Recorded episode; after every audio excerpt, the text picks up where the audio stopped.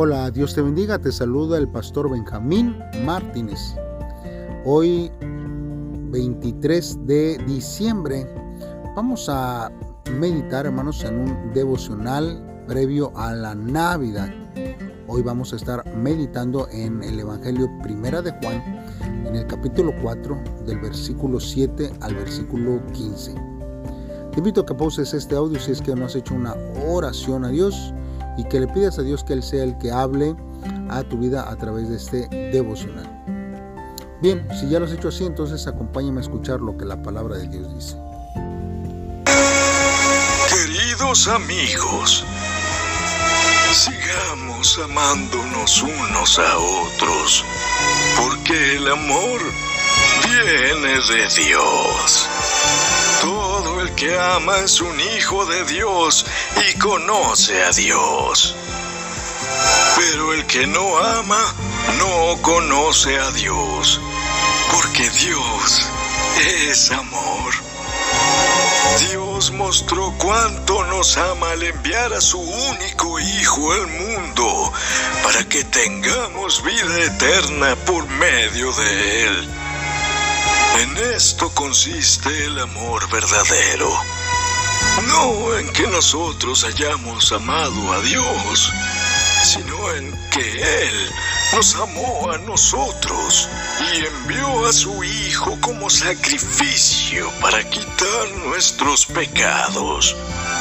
Queridos amigos, ya que Dios nos amó tanto, sin duda nosotros también debemos amarnos unos a otros.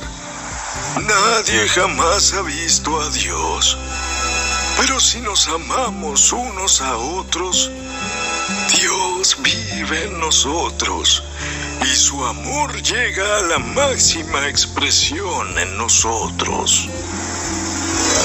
Y Dios nos ha dado su Espíritu como prueba de que vivimos en Él y Él en nosotros.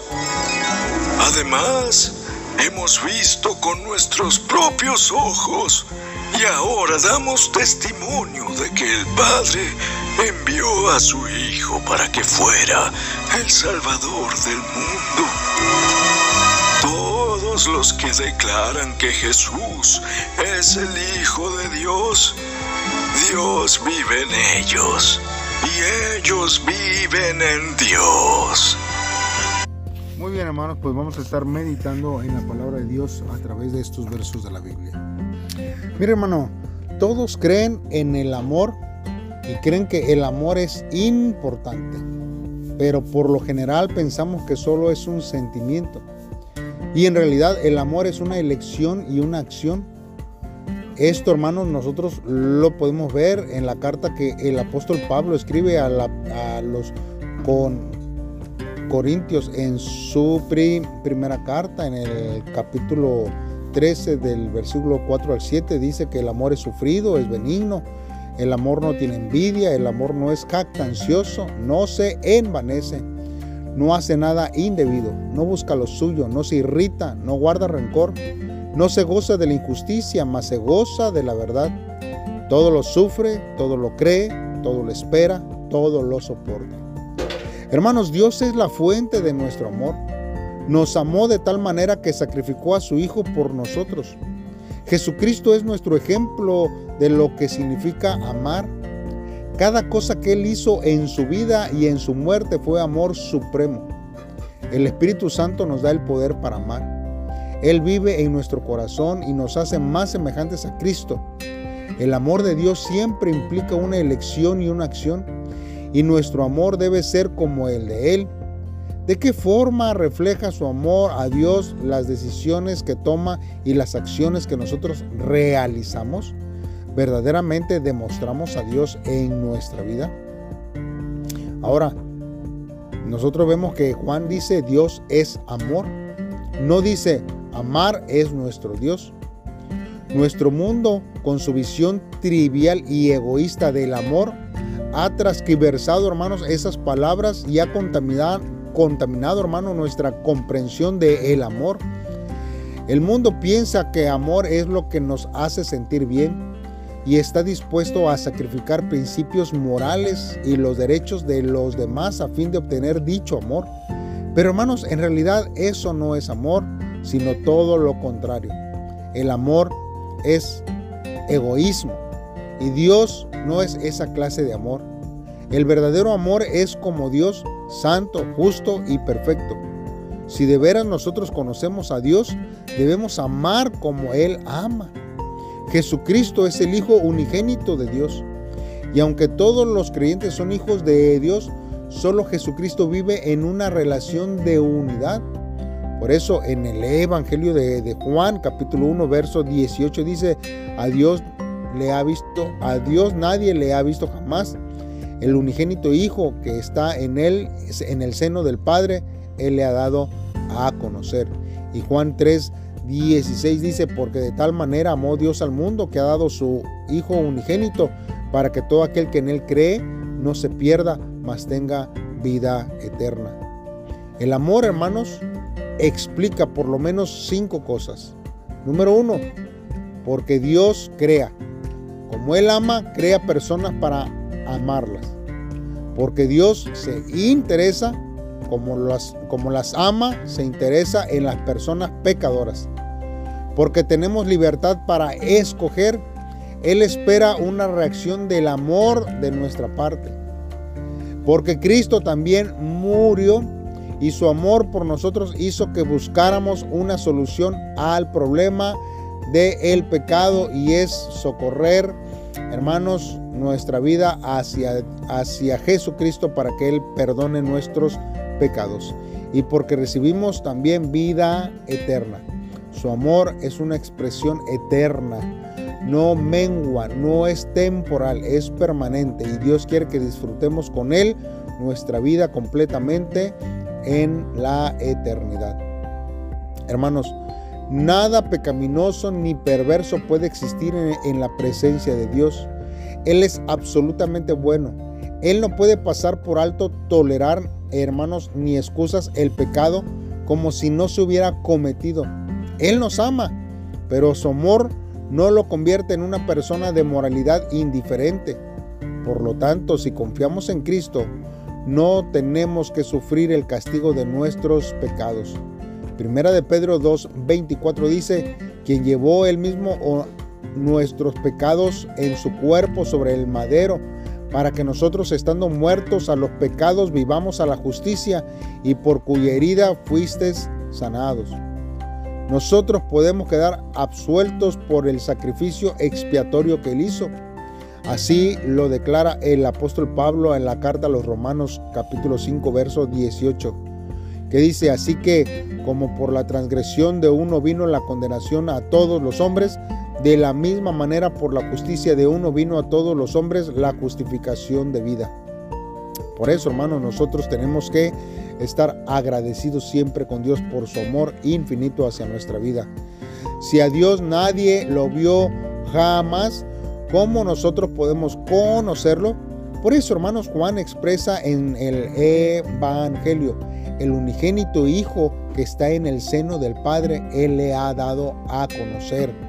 Hermanos, Jesucristo es la perfecta manifestación de Dios en forma humana y se ha revelado a nosotros. Cuando nos amamos unos a otros, el Dios invisible se revela a los demás por medio de nosotros y se perfecciona su amor en nosotros. Por eso nosotros, hermanos, tenemos que perfeccionar el, nuestro amor hacia Dios porque Él nos ama tanto, hermanos, que ha demostrado eh, su amor a través de su Hijo Jesucristo. Algunas personas disfrutan de la compañía de los demás. Hacen amistad con los extraños con facilidad y frecuencia y están rodeados de muchos amigos. Otras personas son tímidas o reservadas, tienen pocos amigos y se sienten incómodas cuando hablan con personas que no conocen o se mezclan entre la multitud. Las personas tímidas no tienen que ser extrovertidas a fin de amar a los demás. Juan no dice a cuántas personas debemos nosotros amar, sino cuánto debemos de amar a las personas que ya conocemos. Nuestra tarea es amar con fidelidad a las personas que Dios nos ha dado para amar sean dos o sean doscientos. Si Dios ve que estamos listos para amar a otros, Él se encargará de traerlos hacia nosotros. Por muy tímidos que nosotros podamos ser, no debemos temer al mandamiento del amor. Dios nos da la fortaleza para hacer lo que nosotros no podemos hacer y lo que a nosotros nos impide hacer. Por eso cuando llegamos a ser cristianos, también Dios nos da y nos habla de que recibimos el Espíritu Santo. La presencia de Dios en nuestra vida es una prueba de que de veras somos de Él y nos da el poder para amar. Hermanos, debemos de depender de este poder para llevar el mensaje de Dios a los demás y cuando lo haga adquiriremos confianza. Hermanos, dice Romanos 8, 16, el Espíritu mismo da testimonio a nuestro espíritu de que somos hijos de Dios. Por eso, hermanos, nosotros tenemos que expresar el amor que Dios ha puesto en nuestras vidas unos con otros.